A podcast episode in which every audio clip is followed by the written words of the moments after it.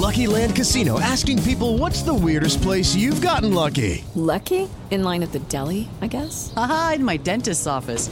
More than once, actually. Do I have to say? Yes, you do. In the car before my kids' PTA meeting. Really? Yes. Excuse me, what's the weirdest place you've gotten lucky? I never win and tell. Well, there you have it. You can get lucky anywhere playing at LuckyLandSlots.com. Play for free right now. Are you feeling lucky? No purchase necessary. Void where prohibited by law. 18 plus. Terms and conditions apply. See website for details.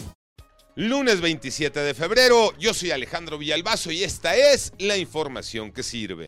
Cada quien ve el vaso como más le conviene. El que se observa medio vacío, el del gobierno capitalino y federal, dijeron que en la marcha para defender al INE más o menos participaron 100 mil personas, pero el vaso que para muchos estuvo más que lleno, reportó una asistencia de medio millón de mexicanos. Visto como sea, sí fueron miles de personas las que tomaron el Zócalo, aquella plaza que ya había sido declarada como propia por el presidente López Obrador. Por cierto, ¿cuáles fueron los calificativos esta marcha desde Palacio Nacional? Pepe Toño Morales.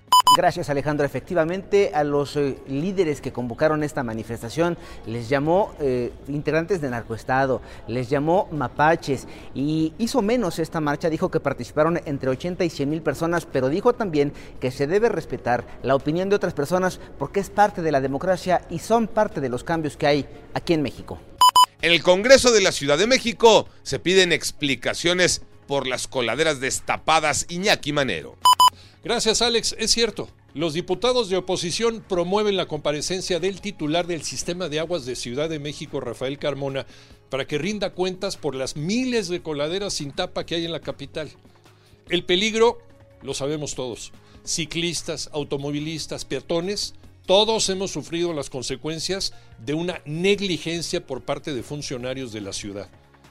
Solo basta recordar la muerte de las dos hermanas Sofía y Esmeralda. Ellas se dirigían a un concierto de Zoé y una coladera sin tapa les quitó la vida, además de la falta de iluminación. Un dato importante, tan solo en 2022 se reportaron 4.492 coladeras sin tapa en la red primaria de Ciudad de México.